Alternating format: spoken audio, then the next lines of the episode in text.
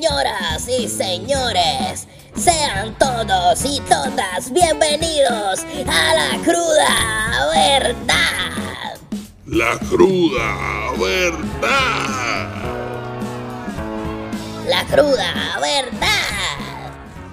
Saludos mi gente, mi nombre es Omar Vázquez y bienvenido a otro episodio más de La Cruda Verdad. Estamos, ya tú sabes, bajo la sombrilla de Trifulca Media mis compañeros Ali Gerardo hoy no se encuentran conmigo, pero hoy tengo un invitado muy especial y es que es directamente de Radical Podcast PR. Ya él es de la casa, estado en otros proyectos de nosotros de la Trifulca, es un amigo personal de la Trifulca, así que sin más preámbulos, Jay Martínez de Radical Podcast PR. ¿Cómo estamos, Jay? Te bendiga, papá. Espero que estés bien y a la audiencia que nos están viendo. Eh, para mí es un privilegio poder nuevamente estar con todos ustedes, contigo, Omar. Eh, saludo a los muchachos si nos están viendo. Y vamos a hablar un buen tema eh, para beneficio y conocimiento de, cada una de las audiencias. Así que estamos aquí para aprender y también escuchar la opinión de cada uno de, ustedes. Bueno, la, la, razón por la que tú estás en este podcast en el día de hoy es porque tú eres una persona criada en el Evangelio, tú eres una persona que, que eh, dirige grupos de jóvenes, has hecho misiones en la iglesia, tú sabes, eres una persona que está bien adentro del cristianismo y de la religión, eh, pero yo te considero a ti que tú eres un cristiano, pero no eres un cristiano de estos que imponen, sino que eres un cristiano que respeta. Y eso es lo que me lleva al tema, que es cristianos que imponen versus cristianos que respetan.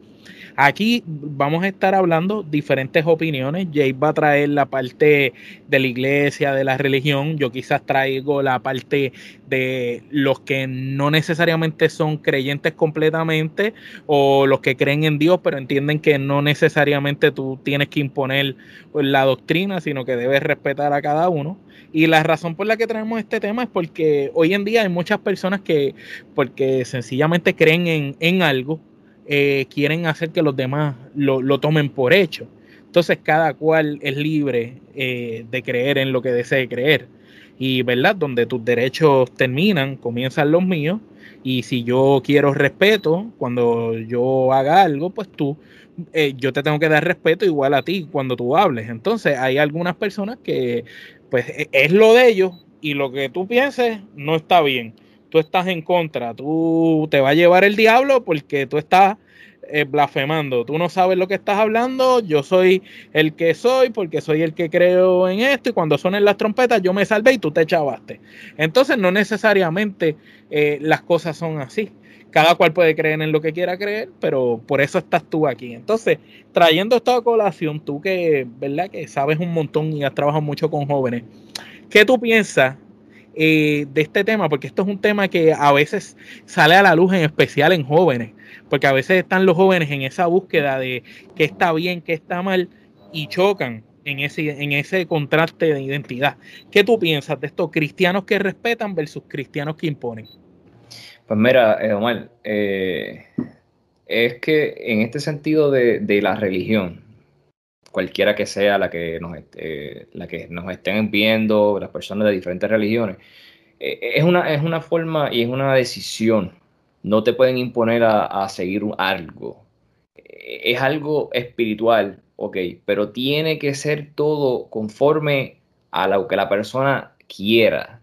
O sea, eh, hay, muchos, hay muchas vertientes, hay muchas doctrinas esa es la palabra. Hay muchas doctrinas que tratan de enseñarnos en diferentes iglesias, denominaciones de cualquiera en todo el mundo, pero también está el aspecto cultural. A veces mezclan lo cultural con lo religioso y ahí es que chocan.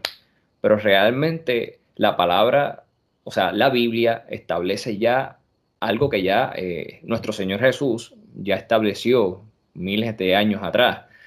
Eh, ya está establecido pero lamentablemente en estos días y en estos tiempos han venido personas que han tratado de trabajar psicológicamente el aspecto de, no sé si has escuchado, y el, aspecto de prosperidad. Claro. Es algo, es algo que, se toca a diario y es porque usan el sentido emocional y, obviamente, ¿quién no quiere prosperar en la vida? En, todos, en todos los aspectos. Y es una forma de, traer ese, ese, grupo de personas y a veces se desligan de lo que está escrito ya en, la palabra de Jesús. Muy bien, muy bien. Estoy totalmente de acuerdo con eso que acabas de mencionar. Vamos a, tocar uno, uno de los temas que tenemos, de los subtemas. Yo quisiera hablar de la religión o la iglesia como un negocio. Y voy a explicar en sí lo que quiero tocar. Quiero un poco controversial, pero. Es un poco controversial. Sé que nos van a caer chinches, pero sencillamente el que nos esté viendo y esté dispuesto a escucharnos y lo que desee comentar es libre de comentarlo abajo en los comentarios, pues que nos vea y el que no esté de acuerdo, pues sencillamente mira, si tú eres muy changuito o eres muy sensible, este contenido no es para ti. Por eso se llama la cruda verdad y no se llama lo que tú quieres escuchar. Pues volviendo al tema, sencillamente la iglesia como un negocio. Hoy en día vemos mucho pastor o mucho, eh, mucha persona que predica el evangelio millonario o con mucho dinero. Los vemos en carros buenos. Nunca tú los ves mal vestidos. Siempre tienen su buen reloj, siempre tienen su buen carro, su buena casa. Eh, muchos de ellos tienen trabajo propio, pero otros viven de la caridad, del diezmo que se da y se aporta en la iglesia.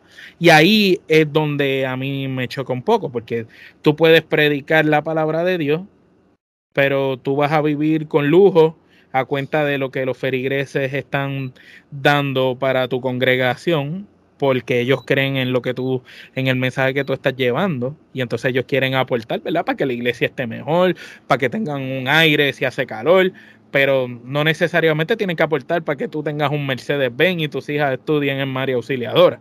Entonces, este, esto es un caso que lo hemos visto en muchos pastores sin entrar en nombre ni en detalle y sin entrar en ninguna, en ninguna denominación religiosa en particular, pero lo hemos visto mucho.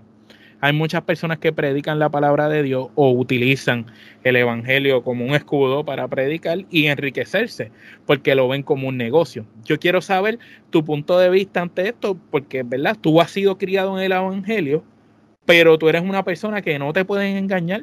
Tú eres una persona clara y real que sabe y ve y tú dices, espérate, esto, mm, esto está raro.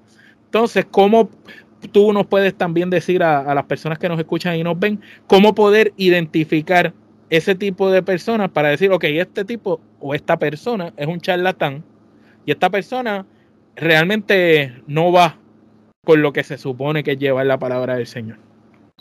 Pero mal, volvimos y, decimos, ¿verdad? Como al principio, es un poco controversial lo que estamos hablando eh, en el día de hoy, en la noche de hoy, o en donde a la hora que se esté viendo este, este video. Eh, yo he tenido, te voy a hablar mis experiencias. Eh, yo he tenido muchas experiencias, eh, como bien dijo Omar, eh, no es que yo sea el gran Jay, ¿verdad? Este, honor y gloria le doy a papá Dios, ¿verdad? Porque me ha puesto en gracia y como bien dijo Omar, he sido líder de jóvenes, he sido misionero y actualmente pues trabajo en el liderato de mi iglesia, pero es porque amo servir y aquí vamos.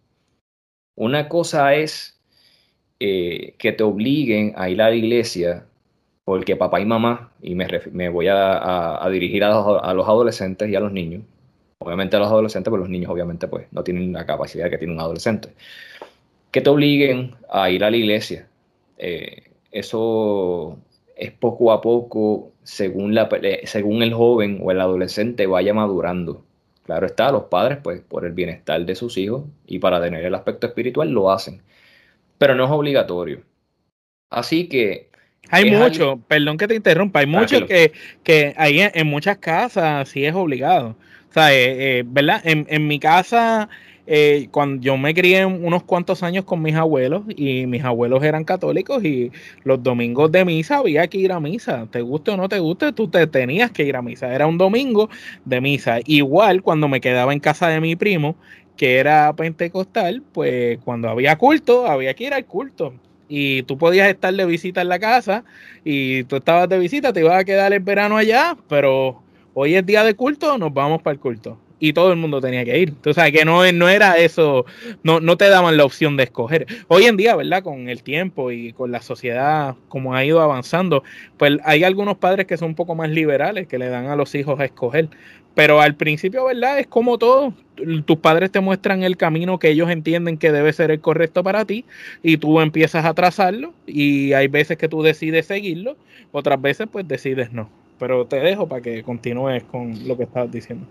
No, y muy, muy bueno el punto que traes, porque tú también has vivido esa experiencia, obviamente diferente a la mía, pero es bueno porque hay dos contrastes y la gente puede entender. Eh, como te estaba diciendo, eh, yo he tenido muchas experiencias, eh, pero en específico cuando ejercí como adorador o, músico, alrededor de 14, 15 años en un ministerio evangelístico. para ser breve, un ministerio evangelístico es una, agrupación o un grupo que va a llevar la palabra de Dios a través de la música, pero fuera de iglesia. Eh, y realmente eso es lo que la gente está necesitando. O sea, yo no soy, el, yo no soy un cristiano de cuatro paredes. Yo soy un cristiano, y Omar sabe, porque me conoce, ¿verdad? Personalmente, que yo tengo que estar fuera, o sea, a las vidas que necesitan un mensaje de amor, fe y esperanza. No son, las que están, son las que están en la iglesia. bueno, hay, hay, hay personas que, que, sí lo necesitan, pero acuérdate que es una decisión darle el paso. Eh, pero la gran mayoría de la gente que necesita este, esta, esta palabra de, de esperanza son las que están afuera. Y muchas veces, hoy en día, y lo digo por, por, experiencia, eh, pasando la pandemia que hemos tenido que pasar, ¿verdad? Lamentablemente, las iglesias, y me duele decirlo porque soy, soy iglesia, eh, han dejado de mantenerse en los púlpitos y en las iglesias y no han ido afuera, que ya la gente está afectada emocionalmente, mentalmente, esto de las vacunas los tienen alterados. Eh, yo escucha, escuchaba eh, en una emisora eh, sobre una campaña de una marcha que van a hacer en los próximos días, que la gente, la vacuna no es algo que reemplace a la pandemia que estamos pasando actualmente, al contrario, lo que está haciendo es que está trayendo la salud mental y empeorarla toda la a todas las, ¿verdad? A todos los seres humanos, eh, niños, adolescentes, eh, jóvenes, jóvenes adultos, ancianos. Este, y es algo que, tenemos que visualizar y, decir, caramba, este, eh, de hecho, se nos están, es más, te voy a decir más, nos están violando nuestros derechos, hermanos, nuestro propio gobierno.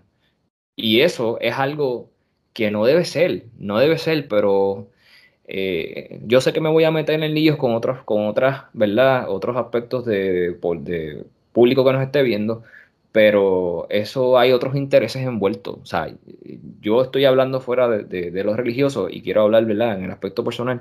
Esto de la pandemia y de lo de las vacunas, a mí me crea eh, una decepción, mano, porque, eh, ¿verdad? Quiero que, o sea, uno tiene que tener la decisión, tomar la decisión y, si uno no quiere ponerse la vacuna, pues mira, hay que respetarlo, mano. Eh, sé que es por la salud, pero yo estoy viendo como que cada día aparece una y otra y eso es como negocio. Y, eso todo, no debe ser. Todo, todo resulta y, y, llega al fin a negocio, a las farmacéuticas, todo. La pandemia es lo mejor que le ha pasado a los creadores de mascarillas y a los creadores de tapabocas eh, los fabricantes de esas mascarillas quirúrgicas se han vuelto más ricos de lo que eran.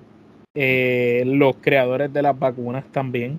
Y pues todo a lo largo de la vida siempre hay momentos así en la humanidad que son momentos de, control social. Esta es una manera, tú sabes, esta es la manera de hacer el censo mundial. ¿De qué manera tú haces un censo mundial obligando a la gente a vacunarse? Ahí tienen los datos de las personas. Eso es así. Este, y, al punto que me querías eh, traer, y perdona que, me haya desviado, pero era, necesario decirlo.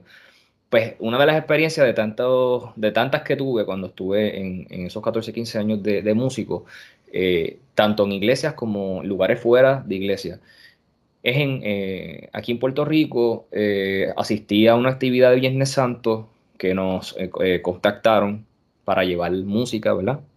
a esta iglesia bien conocida en Carolina. Eh, y eh, fuimos, llegamos al lugar. cuando entramos, yo nunca había visto entrar a una iglesia que pareciera un centro comercial. ¿Por qué? Porque cuando entré, las puertas se abrían tipo mall. Luego, justamente al lado habían máquinas de refresco y, y picaera o, este, ¿verdad? Este, todo esto de monchis.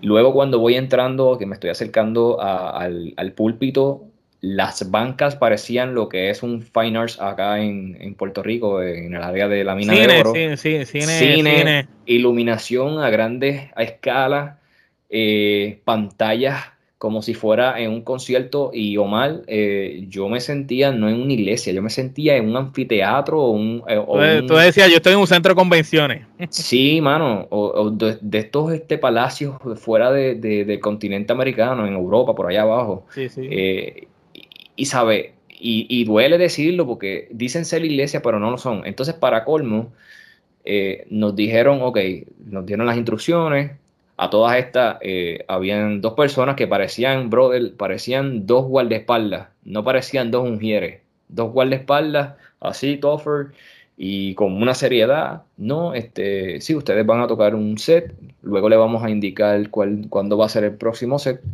eh, y para resumir, nunca hicimos, hicimos el primer set, nos dejaron esperando el segundo set, nunca nos dijeron las razones, ni las mismas personas que te dije que eran un hiere, eh, no nos explicaron las razones, una actitud muy arrogante dentro, de, dentro de la iglesia y a nosotros nos decepcionó.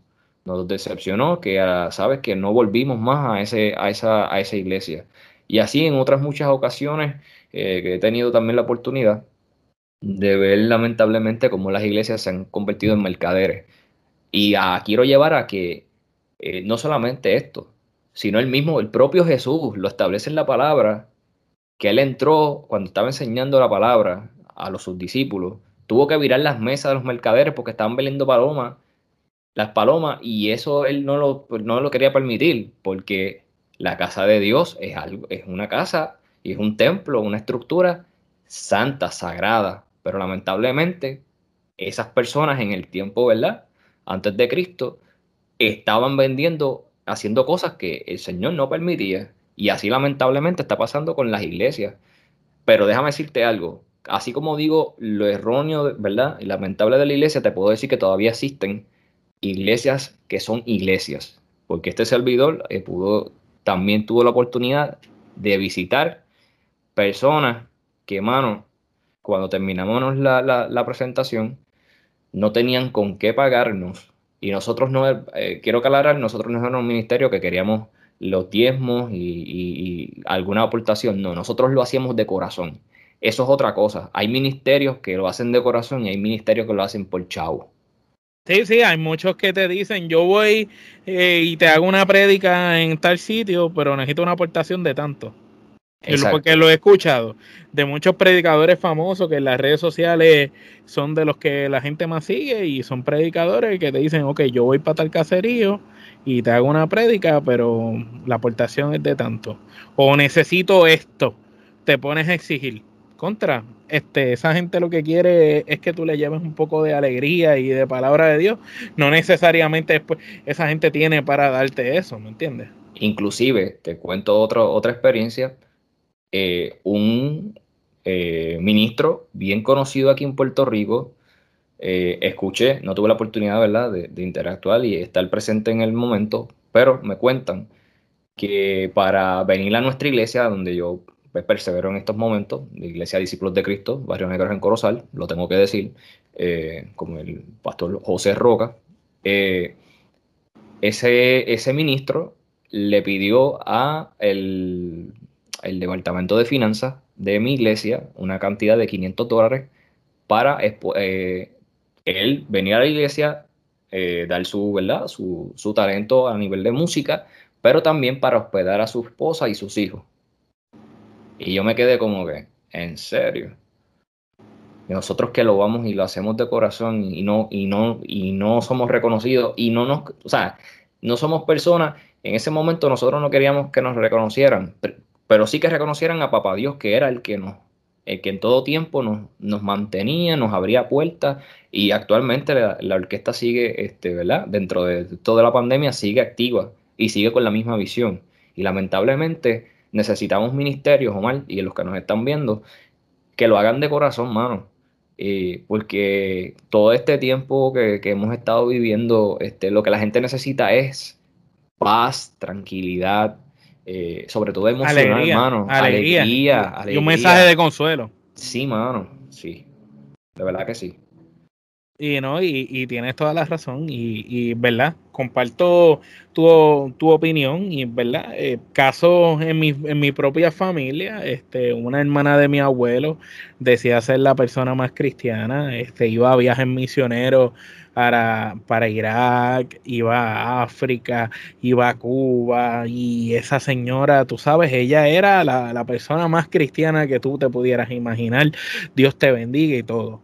El esposo, era diabético. Y el esposo cada vez que ella se iba por un viaje misionero, el esposo poco a poco le fueron cortando diferentes partes del cuerpo hasta que el señor se llegó a quedar sin manos, con dos dedos en una mano y un dedo en la otra, a mitad de muslo en las piernas y ella lo dejaba así solo, a una persona que no se podía valer por sí misma en la casa, encerrado en un apartamento, para irse a esos viajes por allá. Y, ¿verdad? Nosotros siempre hemos dicho en mi familia que la caridad empieza por el hogar. Tú no puedes eh, querer tú, no le puedes hablar a otras personas de que cómo deben de hacer las cosas y del buen camino si tú no empiezas a aplicártelo tú, ¿me entiendes? Entonces esta persona mientras su esposo estaba muriendo literalmente en la casa, porque eso llegó a pasar, ella en un viaje en Cuba, cuando llegó lo encontró muerto de, días en, en, el suelo del apartamento. Y así mismo, ella estaba con la persona porque el señor eh, era pensionado y recibía un seguro social gigante. Y ella, para administrarle los chavos, para eso sí estaba con el Señor. Para que tú veas. Y son personas disque cristianas ante los ojos de los demás. Y así como esa hermana de mi abuelo, hay muchas personas más. Y, y ciertamente, ¿verdad? No es que no te hablen, porque verdad, hay personas como yo que no nos molesta nosotros creemos en Dios. Yo por lo menos creo en Dios. Tengo una comunicación personal con Dios. No necesariamente creo que tengo que ir a la iglesia para demostrar mi fe a Dios. Yo entiendo que yo poniendo mi granito de arena en el mundo, ayudando a quien pueda ayudar de corazón y tratando de no meterme en revoluciones ni en problemas y tratando de ser mejor persona cada día, pues estoy haciendo mis cosas lo mejor que yo entiendo y, lo, y tengo mi comunicación personal con Dios. No necesariamente voy a la iglesia, pero por ejemplo yo no me molesta que me hablen de Dios, al contrario, yo tuve un accidente y yo tengo testimonios de más, yo tuve un accidente con un caballo que era número uno para yo estar muerto y sobreviví. Número dos para haber perdido el ojo y lo tengo ahí. Número tres, para haberme tardado en una recuperación nueve meses y en tres meses estaba ready. Y, a mí Dios se me ha manifestado en muchas maneras en, en mi vida. Pero eh, no necesariamente porque esas cosas hayan pasado, es que yo le voy a imponer a la gente, mira, sí, Dios existe, mira, Dios existe porque yo lo sé y a mí me lo ha demostrado. A lo mejor a otra persona no se lo ha demostrado y esa persona necesita vivir su propia experiencia con Dios para que comience a creer. Yo sí, una persona está mal y, y le puedo hablar de, ¿verdad? De que tiene que tener fe, de que tiene, tiene que que ser paciente, de que las cosas a veces uno se desespera y cuando te tranquilizas terminan llegando y que uno no se puede ahogar en un vaso de agua. Esas cosas uno se las puede decir a la gente, pero tú no puedes tratar de imponerle a la gente un sistema de, de, creer. Entonces tengo un primo también que es pastor, que vive en República Dominicana y mi primo me bombardea este, las redes sociales con con cuestiones de la religión y no me molesta, pero si me enviaste un mensaje, deja que lo lea, no me envíes 50 más, porque en un día no voy a tener tiempo para leer 60 mensajes. Entonces ya lo estás haciendo de una manera, yo entiendo que un poquito tóxica, independientemente fuera de lo que fuera. Así fueran mensajes de, del mundo mundano, como uno dice, también, si tú atosigas a una persona enviándole cosas, pues, pues va a llegar un momento en que va, va a molestar y va a cansar. Igual, igual también queremos decir en este episodio que nosotros también respetamos el que no crea en Dios. Porque yo no, no voy a la iglesia, pero creo en Dios. Jay va a la iglesia y, y asiste y cree en Dios, obviamente. Este, pero el que no cree en Dios, nosotros lo respetamos igual, porque eres un ser humano igual que nosotros, y para que tú nos respetes a nosotros, nosotros te tenemos que respetar. Acuérdate que, se trata de, una decisión. Nadie te puede imponer, nadie le puede imponer a nadie el, el que acepte algo. La persona tiene que tomar la decisión propia. Eh, pero lamentablemente, como dije anteriormente, han existido doctrinas de hombres fuera de lo que se establece en la palabra y se han aprovechado de eso. Porque pues como todo, como dicen por ahí, en la viña del Señor hay de todo y por ahí se agarran y lamentablemente se lucran del Evangelio que no debe ser un lucro, sino un mensaje de esperanza. ¿Tú crees que los pastores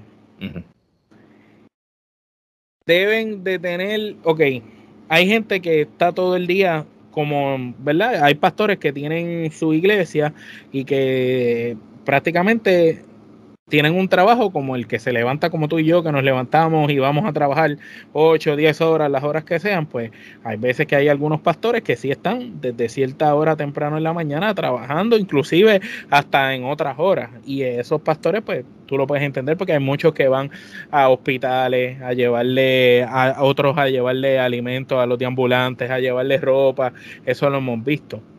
Hay otros que simplemente van para los cultos y esos son los que decimos que son los listos, que son los que terminan teniendo los carros estos bien lujosos, siempre están trajeados y están en los templos como tú dices, que tú de momento no sabes si estás en Molo San Juan o estás en, esa supuestamente iglesia. Lamentablemente. Lamentablemente.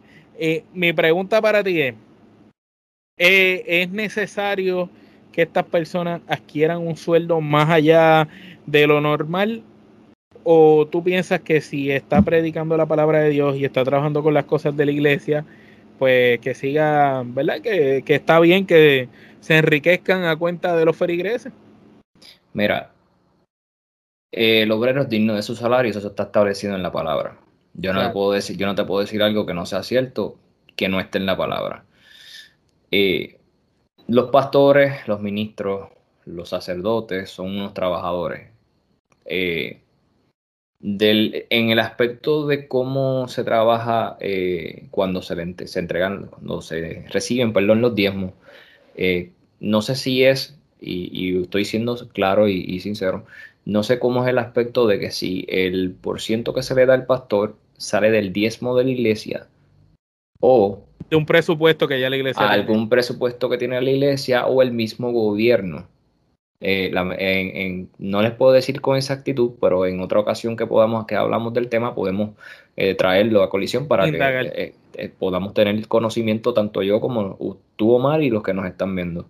yo entiendo que es que ahí pero tú, pero tú sabes por dónde yo voy con, con el mensaje, ¿verdad? No, no quiero mencionar pastores ni pastoras, pero sabemos los que vivimos en nuestra hermosa isla del encanto Puerto Rico, los pastores, los pastores y las pastoras que estamos de los cuales nos referimos, lo sabemos, porque son los mismos de siempre, los famosos que tú ves en las propagandas, esos son los que hablamos, porque los que nadie conoce y están en un Toyotita, esos nadie los va a mencionar, la gente va a mencionar esos que están en las iglesias que parecen centros comerciales y tienen esos carros último modelo, pero precisamente yo entiendo, ¿verdad? Como tú mencionas, el obrero es digno de su salario y cada cual trabaja y, todo trabajo eh, merece ser remunerado de la manera correcta.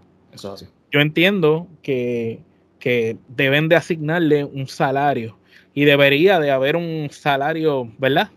Obviamente cada congregación va a decir, no, este, yo me asigno mi presupuesto porque mi iglesia genera tanto dinero, ¿me entiendes? Pero si tu dinero es para ayudar a otras personas y es para la caridad, pues luego de que tú cubres los gastos de la iglesia, cubres los gastos necesarios, los gastos que necesitas para tener un fondo de ahorro por si se daña algo, y sacas el sueldo del pastor, de, las personas que estén ahí que necesites pagarle, ya luego de eso, eh, eh, un sueldo base. no esta gente que vemos que, que tienen una, tienen yates, tienen barcos. Entonces tú dices, espérate, hoy en día, y lo digo así porque esto es la cruda verdad, tú quieres dinero, tú eres bichote o te pones a tirar droga. ¿Quieres dinero? Te pones a cantar reggaetón o te metes al género urbano. ¿Quieres dinero? Pues te metes a la iglesia. Y eso es otro, otro negocio más la iglesia. Y entonces vemos gente metida en la iglesia que viven como si fueran reggaetoneros, como si fueran narcotraficantes, que tienen casas increíbles, urbanizaciones de control de acceso, que tienen varios vehículos, últimos modelos, que sus hijos están en colegios carísimos que encima de todo tienen yates, barcos, que se dan viajes por Europa, por diferentes lugares. Y entonces a mí me da pena porque muchas veces vemos los ferigreses de esas iglesias que para poder cumplir con el diezmo y con las obligaciones de ellos en su casa, tienen la guaguita, toda esta altalá, que no la pueden cambiar porque no tienen dinero para pagar otra mensual. A veces tienen atrasado el agua y los pagos no le da para tener los niños en colegio, los tienen en pública. Y es, ahí es donde yo digo, eso llora ante los ojos de Dios. Tú eres el líder de una congregación rico o bien parado, como uno dice, y sus feligreses en el piso. Porque eso no es lo que Dios nos enseñó.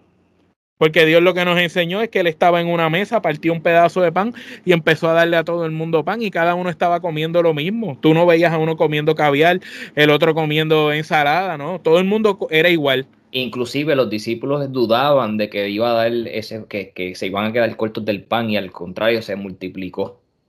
Eso es así. Así, que y todos, claro. Y todos tenían lo mismo. Sin embargo, esta gente, pues, los vemos diferentes. Y ese, ese precisamente es por, por lo menos mi problema personal con ciertas iglesias y ciertas personas que, ¿verdad? Yo entiendo tu posición y yo lo digo. Para mí son unos charlatanes porque se lucran de la religión.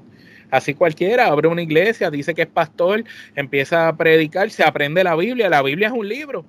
Y es un libro con muchos cuentos hermosos y tú te los puedes aprender. Y hay mucha gente que se aprende la Biblia, que aquí no estamos diciendo que son gente bruta, no, son gente muy inteligente.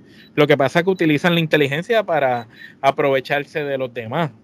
Hay algo y, que... y utilizan la religión para hacer un sistema de control sobre las personas, sobre las masas. Mira, Omar, eh, voy, a, voy a dar dos, dos puntos. Primero, lamentablemente también la iglesia, en la iglesia hay gente metida en gobierno, porque yo conozco de muchas personas y también se ven, se ven, y tú y yo sabemos de qué estamos hablando, eh, que lamentablemente eh, tú los ves en la iglesia y son, ok, todos santos, todos llevando una buena, ¿verdad?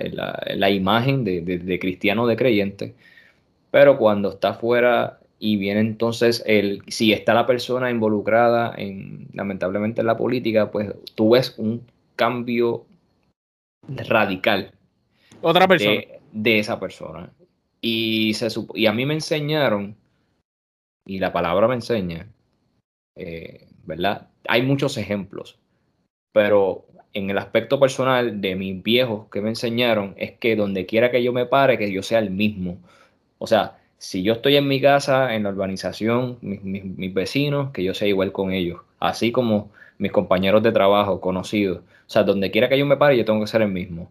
Porque si yo me paro con mis vecinos de mi urbanización y soy una cosa, y en mi trabajo eh, soy otra, entonces soy un hipócrita. Y, y suena fuerte, pero es así. Y un detalle que quería darte sobre lo del aspecto económico de, cuando me dijiste lo del pastor, que eso, eh, ¿verdad? Como te dije, en otro momento, pues cuando tenga la información lo vamos a, lo vamos a traer. Pero sí te puedo decir que cada, por lo menos lo que yo he aprendido, eh, es que cada ministerio se le, se le asigna un presupuesto.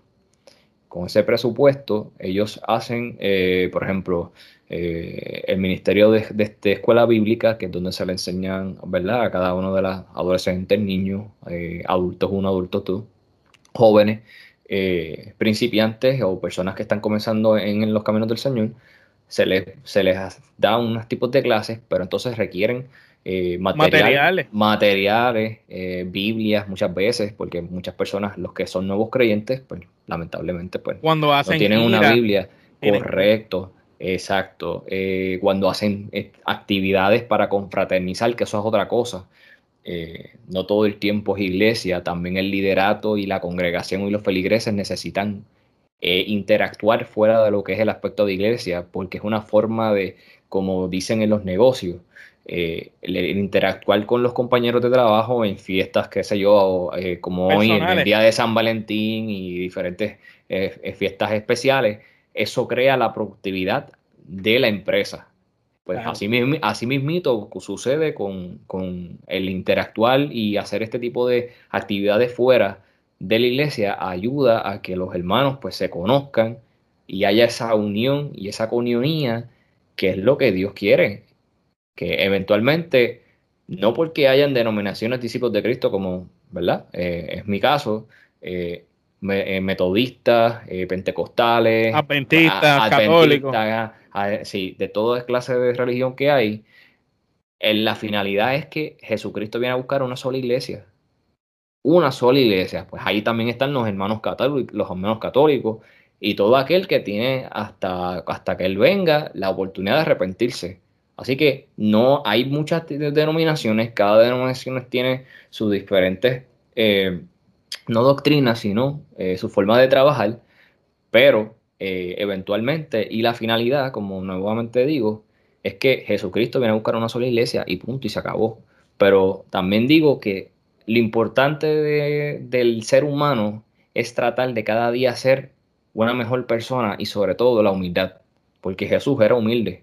Jesús, Jesús tuvo tantas tuvo muchas cosas que podía enriquecerse, pero no lo hizo por amor a nosotros. Y nadie se va a dejar, y quiero cerrar con este, en este tema, con esto, nadie se va a dejar, dejar clavar unos clavos como ese Padre lo hizo por nosotros. Porque la tortura que pasó ese, ese, ese Padre Celestial con nosotros, yo creo que ni tú, ni yo, ni los que nos están viendo a través de, ¿verdad? de, de, estas este, comunicaciones, no quisieran morir de la manera que Jesús murió. Así que hay que valorar la vida y sobre todo eh, vivirla cada día y, conforme a, como dice él, pero más, más, que todo, cada día ser mejor ser humano. Yo concuerdo eso que tú dices y, ¿verdad? Para añadir un consejo para todo el mundo, viva su vida en paz, crea en lo que desee creer, pero respete siempre a los demás en lo que sea que los demás crean. No necesariamente porque la gente crea distinto a usted significa que es mala o que son brutos o que son gente que no sabe, no. Cada cual, cada persona es un mundo y cada cual cree en lo que quiere creer. Lo mejor que hizo Dios fue darnos libre albedrío y darnos una inteligencia para cada cual decidir qué desea en su vida. Si eso es lo que tú quieres, pues tú lo sigues. Si eso es lo que tú esto, lo sigues también. Hay gente que necesita a veces en su vida una guía, un norte, este, y, y, hay gente que necesita ir a la iglesia porque el ir a la iglesia, el ejercicio de ellos ir allí y escuchar la palabra, los ayuda. Y si eso los ayuda, pues usted vaya a la iglesia de su preferencia, la que usted desee que lo ayude. Hay personas que prefieren arrodillarse en la casa y, y hablar con Dios como si estuviera hablando con su mamá. Pues mire, usted hágalo si eso le hace bien. Están los otros que creen en prende una velita blanca, pues mire, si eso a usted le hace feliz y usted entiende que así es su manera de comunicarse con Dios, usted hágalo. Y si usted no cree en Dios, también, no hay ningún problema. Siga su vida tratando de ser mejor persona cada día de lo que fue ayer. Respete a los demás, independientemente crean lo que quieran creer. Y no se meta en revoluciones, no le imponga a la gente lo que usted piense. Aquí no, en este mundo no vemos gente que está bien ni gente que está mal. Porque en este lado del mundo de, de anglosajón, occidente, Latinoamérica para acá, nosotros creemos en, en algunas cosas. Pero tú te vas para el otro lado del mundo y ellos creen en otras cosas distintas. Y a fin y a cuentas no sabemos si esos que están allá son los que tienen la razón o somos nosotros. Porque Jesús no nació en España y, y de donde está el Vaticano. Jesús nació por allá, por Jerusalén. En un pesebre. en un pesebre, pero en Jerusalén y territorialmente eso es más cerca de Arabia. O sea que a nosotros nadie nos puede asegurar que lo que dicen los árabes es lo que es, o lo que decimos nosotros, o lo que dicen los españoles. Mira, cada cual cree en lo que desee creer. Y, sobre todo que haya respeto. Y respete a los demás. Si usted no respeta a los demás, usted tiene un problema grave consigo mismo. y no, no le trate de imponer sus creencias a nadie, ni siquiera a sus hijos.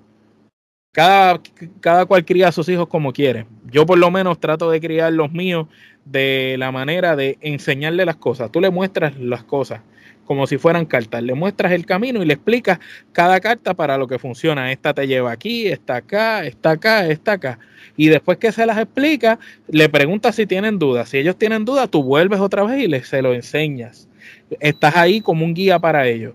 Pero cuando ellos decidan jugar la carta que ellos decidan, ellos la están jugando y ellos se tienen que equivocar igual que se equivocó usted, igual que se equivocaron sus padres, igual que se equivocaron sus abuelos. Todos los seres humanos está claro que tenemos que equivocarnos para aprender de nuestros errores y en el futuro optar por no volverlos a cometer. Eso es así, estoy de acuerdo contigo. Así que yo, yo entiendo que esto ha sido un episodio muy interesante, algo distinto de la cruda verdad, donde lo hablamos a calzón quitado, sin tapujos. Me gustó mucho la manera como trajiste los aspectos cristianos, Jonathan, para todas esas personas que nos siguen. Y de verdad, gracias por haber estado con nosotros hoy en este episodio. Gracias a Dios gracias por estar aquí y entiendo que esto va a ser un contenido muy importante va a ser un contenido que le va a ayudar a personas que creen en Dios, a personas que no creen en Dios, a personas que están en la iglesia, a personas que no están en la iglesia y a personas que no estén simplemente viendo o escuchando, pero son contenidos que, que te ayudan a simplemente aprender a respetar a los demás. Jonathan, cuáles son tus redes sociales para todas las personas que quieran seguir tu contenido en Radical Podcast PR, que sabemos que estás en una leve vacaciones, pero pronto vienes por ahí porque vemos que estás invirtiendo equipos y cosas, así que lo que viene, viene grande. Y, y que nos puedes hablar de, lo que quizás vaya a ser Radical Podcast PR cuando vuelva ahora en, en esa próxima temporada y menciona las redes, tanto las tuyas como las del podcast. Pues mira, eh, Omar, eh, como bien dijiste, estamos en un proceso de reestructuración, de, dar unos, cambios que queríamos dar eh, por esto de la pandemia. y pues como ven en mi parte de atrás ya empezamos, estoy creando o estamos creando nuestro estudio virtual, porque las próximas ediciones que van a, van a salir van a ser a nivel virtual porque los invitados están fuera de Puerto Rico. Eh, entonces, pues van a haber una serie de, ediciones eh, corridas virtuales, pero eventualmente cuando tengamos ¿verdad? Eh, la oportunidad vamos a regresar a nuestro set, en donde ya hay 22 o 23 ediciones, si no me equivoco, que las pueden buscar a través de nuestras redes sociales, en Facebook, Instagram, Twitter y nuestro canal de YouTube como Radical Podcast PR. Radical Podcast PR. si nos quieren escribir comentarios, eh, si saben de personas, porque no solamente es el aspecto cristocéntrico, sino que también queremos traer nuevos talentos aquí en nuestra isla de Puerto Rico, que sabemos que hay mucho talento en diferentes áreas, en el área de la música, en el área de, empresarismo, en el área de las artes, en el área del deporte. Puerto Rico está lleno de talento. Y qué mejor manera que traer una, una, que haya una plataforma que no solamente tenga un, ¿verdad? una línea de pensamiento como es radical y podamos abrirnos a otros, eh, ¿verdad? A otros foros y a otros aspectos como bien ustedes hacen en la Trifulca Media. Así que, ¿qué te puedo decir? Eh, deseoso de volver a, entrevistar y a, y a, conocer y sobre todo darle la oportunidad a talentos que están buscando ese, esos cinco minutos, pero yo diría eh, que ellos puedan eh, revelar y, puedan contar de lo que ellos hacen cuando otros que simplemente buscan rating y quieren que, ah, porque tiene 10.000 seguidores o tienen un millón de seguidores y cuando hay, chama hay chamacos, chamacas, jóvenes, adolescentes con talento que quieren meter mano y habemos gente como Omar y este servidor que no importa las cosas, damos nuestras plataformas para que ellos puedan echar para adelante. Eh, espero, Omar, poder estar nuevamente contigo. Gracias por la oportunidad. Para mí es un privilegio estar siempre contigo. A los muchachos, Gerardo, Alex, un abrazo. A la audiencia, estos muchachos realmente eh, trabajan duro, lo que le llaman hard work, para dar este tipo de plataforma y, traer este tipo de, elaboración de podcast de diferentes ¿verdad? Eh, vertientes y, tópicos. Eh, no solamente es la lucha libre, que ese era ¿verdad? Su, su vein, pero ahora han, extendido y son también, como somos nosotros, somos pro juventud y ellos son jóvenes que están trayendo algo, algo refrescante y sobre todo sin tapujos, como la gente quiere, radical y trifulcoso. Así que nada, eh, aquí en Radical damos oportunidades, no buscamos competencia, sino buscamos la unidad. Y como siempre, con Dios todo, sin en nada. Gracias, Omar. No, no, gracias a ti, Jay, y realmente a todas las personas que quieran saber más de Trifulca Media. Eh, así mismo, tú pones Trifulca Media, en Facebook, en Instagram, en Twitter, en TikTok. Si no estamos en una red social que tú la quieres y tú la tienes, tú nos dices y la bajamos exclusivamente para complacerte a ti. Nosotros estamos en todos lados. Nos puedes buscar si deseas escuchar los podcasts en formato audio en Spotify, Apple Podcasts, Amazon Podcasts, Tuning Radio. Eh, todas las plataformas habidas y por haber de podcast. Si deseas verlo como este contenido en video, lo buscas en nuestro canal de YouTube y siempre todo bajo Trifulca Media. Ahí tú vas a encontrar este podcast que se llama La Cruda Verdad, en la clara con la Trifulca, Trifulca Wrestling Podcast, que esos son, esos dos son de lucha libre, pero también tiene charlando de cine y TV del género urbano también tenemos la pandemia urbana y ahí tenemos más conceptos que faltan por debutar, otros que vamos a estar trabajándolos por season, por temporada, para no aburrir la gente y darle un poquito de todo. Así que estén pendientes a las redes de Trifulca Media. Jonathan, nuevamente gracias por haber estado con nosotros. Gracias a ti, brother. Los que deseen mercancía de nosotros, ya ustedes saben, buscan en la página de, el, de nosotros, en cualquiera de nuestras redes, el Linktree, le dan a donde dice tienda de la Trifulca, te lleva automáticamente a nuestra tienda y puedes adquirir mercancía como, yo la, como, la, como el abrigo que yo tengo y también como la camisa que tiene de la fogata trifulcosa Jay. Eso es. Así que gracias, gracias por apoyar a la tienda de la Trifulca. Así que mi gente, este, vamos a despedirnos de esta manera. Nosotros no somos regionales, como dice mi amigo Ale, porque si nosotros fuéramos regionales no estuviéramos hablando de temas tan polarizantes como este tema. Así que Jay y Omar, nos fuimos. Bendiciones, mi gente.